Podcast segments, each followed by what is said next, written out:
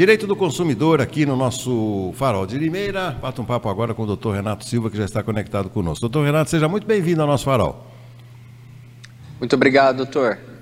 Muito bem. E hoje vamos falar de validade, né? De alimentos, prazo de validade. Algumas pessoas não se dão conta, mas isso é muito importante, né, doutor Renato?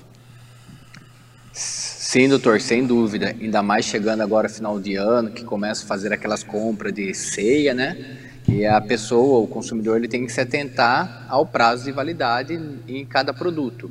Normalmente, todo produto enlatado ou não, ele vem com a data de fabricação, a data de validade e se ele está próprio para o consumo ou não.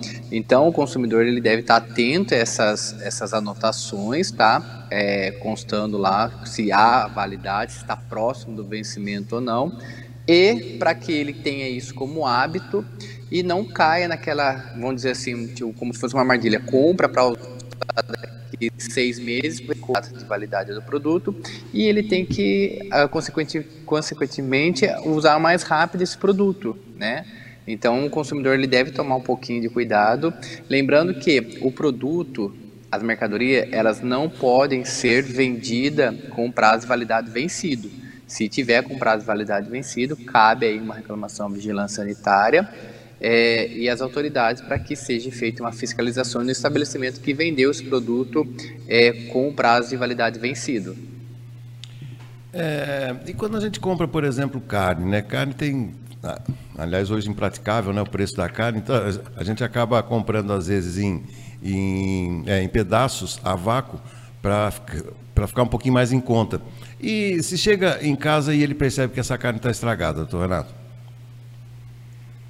No caso de carne fechada a vácuo, é, normalmente o consumidor ele não consegue ter ali aquela. É, conseguir sentir o cheiro da carne, ele não consegue abrir a carne a tempo, né? E verificar que ela está imprópria para o consumo. Diante disso, eu oriento que é o consumidor, ao chegar na sua casa, ele verifique a carne, abre a embalagem, né? É, e normalmente com o cheiro ele já consegue perceber se existe, se dá para consumir aquele produto ou não. Se o cheiro não está muito agradável, a carne está rançosa, é, é importante no, na compra ele pedir sempre a nota fiscal e logo que chega em casa, tire do, do saquinho a vácuo, passa para outro saco é, para você sentir o teor da carne. Verificou que ela está imprópria para o consumo, deve o consumidor pegar aquela carne junto com a nota fiscal retornar ao mercado, solicitar a troca, a substituição do, pelo produto, né, por um outro produto, ou se não for possível substituição do produto, que seja é, devolvido o dinheiro para o consumidor. Então, é importante sim sempre pedir a nota fiscal e ao chegar no estabelecimento, ou melhor, na sua residência, é, cheirar aquele, aquela carne. Vou contar aqui rapidamente um caso que aconteceu comigo. Eu pedi uma carne a vácuo, né? E pedi para o açougueiro já cortar a carne. E a hora que o açougueiro começou a cortar a carne, eu vi que ele fez uma cara meio feia ali. Aí ele chamou de canto e falou assim: Olha, infelizmente essa carne aqui não vai dar para eu vender para você porque eu já estou sentindo que o cheiro está ruim. E isso acontece porque algum consumidor deve ter retirado a carne do freezer, colocado em algum lugar e acabou, de, algum repositor pegou essa carne e devolveu é, pro congelador. E aí fica aquele negócio, congela, descongela, congela, descongela, ficou impróprio para o consumo. Estava bem longe da data de vencimento. Então o consumidor, ao chegar na sua residência, ele deve cheirar a carne e não constatou, constatou que não está impróprio para o consumo, ele deve sim solicitar a devolução do seu dinheiro ou a substituição do produto. Perfeito. Agora, uh, uma coisa que chama atenção que muitas vezes a gente fica restrito nessa questão de devolver o produto, né, doutor Renato? Mas, no fundo, no fundo, é um crime, não é? Sim, sim. Se for constatado que está vendendo o produto é, vencido no estabelecimento, isso é passível de crime, sim, tá? Pela, pela, pelo é, é, produto impróprio para o consumo, assim como também, caso a pessoa se sente lesada, ela pode sim até mover uma ação de dano moral. Nesse quesito, é, a jurisprudência entende que só o fato de você comprar o produto com vencimento, ou melhor, vencido no estabelecimento, que você confia, você foi no estabelecimento, você foi num supermercado e você foi lá confiando que aquele produto está próprio para o consumo, você comprou aquele produto, então é, entende que, que o dano moral já é presumido. Então você pode entrar com uma ação por dano moral porque você comprou o produto vencido.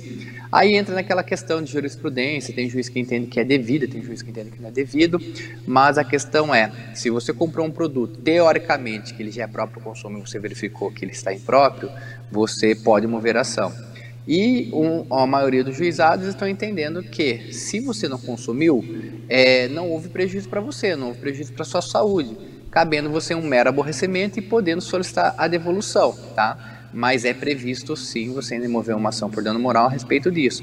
E se as autoridades constatar que aquele alimento está impróprio para o consumo, ela pode atuar, notificar da multa até, é, é até pena de detenção dos responsáveis, tá?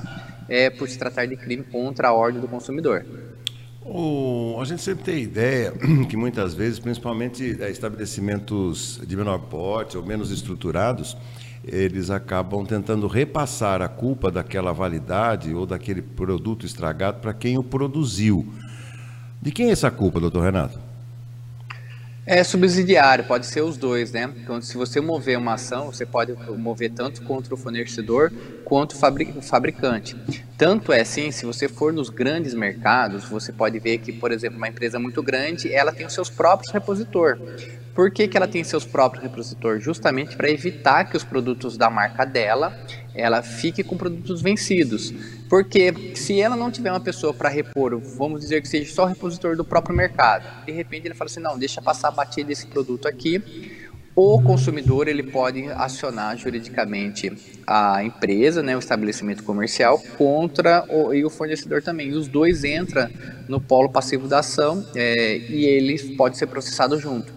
Por isso, muitas empresas acabam terceirizando, e aí tem os promotores de vendas, né, que o pessoal fala, e eles acabam é, é, repondo aqueles produtos até promovendo o produto para que ele seja consumido e evitando que o produto seja levado é, próximo, muito próximo ao vencimento ou até menos vencido ao consumidor e assim diminuindo os possíveis prejuízos de uma ação por dano moral contra a empresa que fez o, o produto.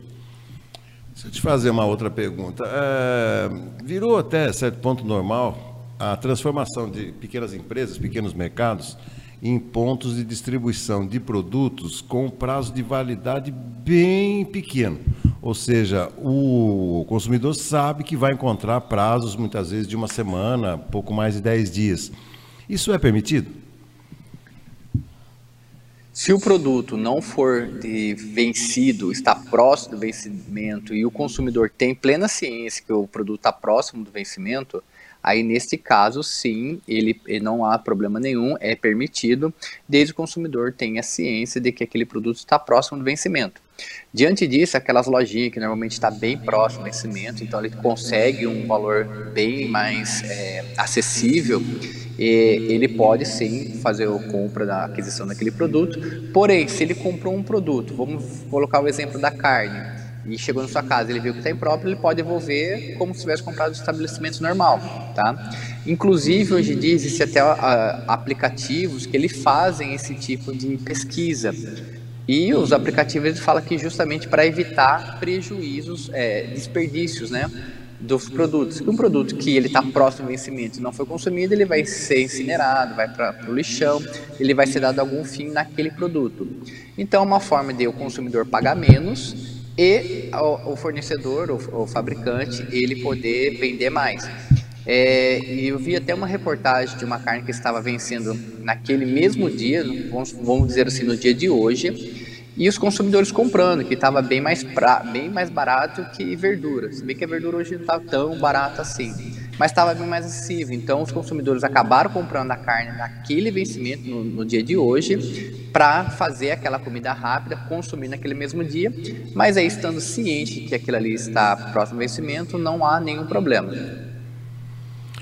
Para a gente encerrar também, queria sua, a, gostaria da sua análise de um, de um projeto que ainda está tramitando, que ele vai colocar no colo do consumidor, praticamente é uma oportunidade de receber um produto praticamente de graça, caso ele encontre algum é, com prazo de validade vencida. O que, que é isso, doutor Renato?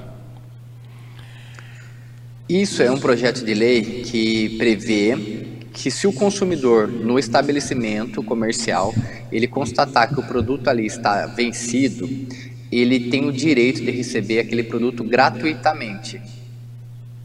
É, a ideia da, do projeto é que o consumidor se acostume a verificar a data de validade dos produtos e inibe as empresas de fazer essa prática, colocar o produto vencido é, à venda.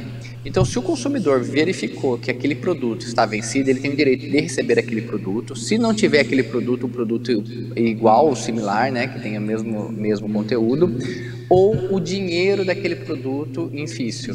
Tá?